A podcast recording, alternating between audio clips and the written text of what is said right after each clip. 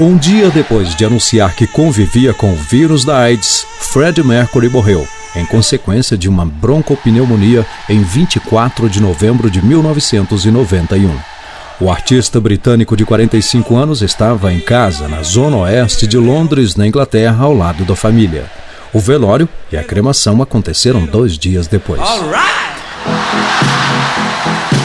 Nascido Farouk Bulsara em Zanzibar, na África Oriental, em 1946, Fred Mercury passou parte da infância na Índia e se mudou para a Inglaterra aos 17 anos.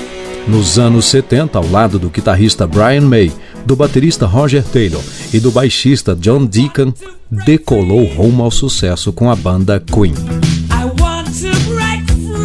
Juntos levaram multidões ao delírio com um som que incorporava ópera e pop ao bom e velho rock and roll até o último show em 1986.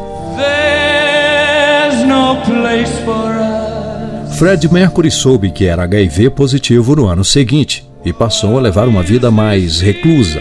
Em 1990, fez uma das últimas aparições públicas para receber um prêmio anual da música britânica. Convivendo com a AIDS em seu estágio final, em 1991 gravou The Show Must Go On, que em português quer dizer O Show Tem que Continuar.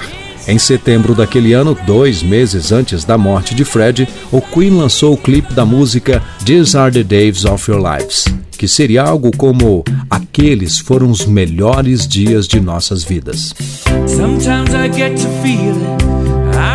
Na véspera de sua morte, Fred Mercury divulgou um comunicado em que informava que era soro positivo.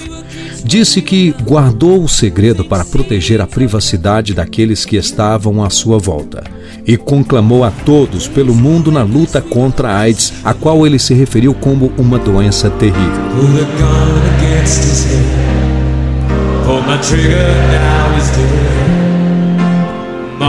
Cinco meses depois da despedida do cantor, foi realizado o tributo a Fred Mercury para conscientização sobre a AIDS com a participação de grandes nomes da música como Elton John, Guns N' Roses, Metallica e George Michael. O legado de Fred Mercury vai além da produção musical e da marca que deixou nos corações dos fãs.